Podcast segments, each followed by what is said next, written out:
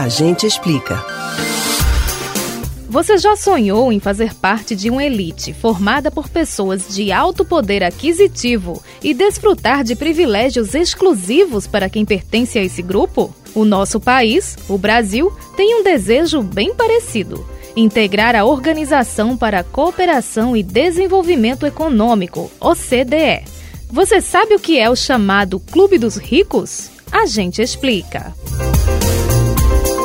Em 1948, depois da Segunda Guerra Mundial, países europeus fundaram uma entidade com o objetivo de colaborarem entre si para reconstruir o continente. A Organização para a Cooperação Econômica Europeia, OCEE, era formada por Alemanha, Áustria, Bélgica, Dinamarca, França, Grã-Bretanha, Itália, Noruega, Portugal, Suíça, Suécia, Turquia e Espanha. Estados Unidos e Canadá eram países associados. Em 1961, a instituição foi substituída pela Organização para a Cooperação e Desenvolvimento Econômico, OCDE, admitindo a entrada de nações não europeias. Mas a ideia permanece quase a mesma reunir governos para estimular o progresso econômico e o comércio mundial. Como o quadro de participantes congrega as maiores economias do mundo, a OCDE ganhou o apelido de Clube dos Ricos. Hoje, 38 países estão nesse time.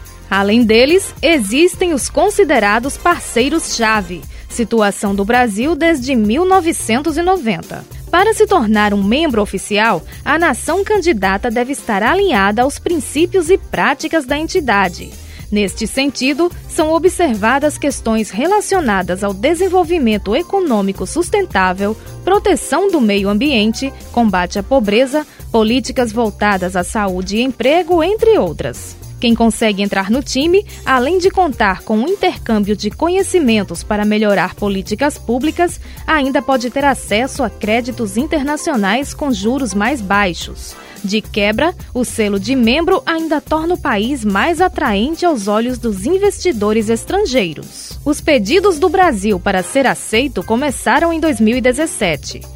Apesar de os Estados Unidos terem apoiado a candidatura brasileira em 2019, as nações europeias não fizeram o mesmo. Um dos principais motivos foi por não concordarem com a forma como as pautas ambientais vinham sendo tratadas pelo governo Bolsonaro. Nesta terça-feira, 25 de janeiro, o Conselho de Ministros da OCDE aprovou o início das negociações sobre a adesão do Brasil.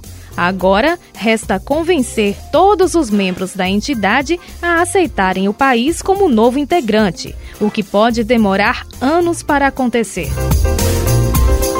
Você pode ouvir novamente o conteúdo desse ou outros A Gente Explica no site da Rádio Jornal ou nos principais aplicativos de podcast: Spotify, Deezer, Google e Apple Podcasts.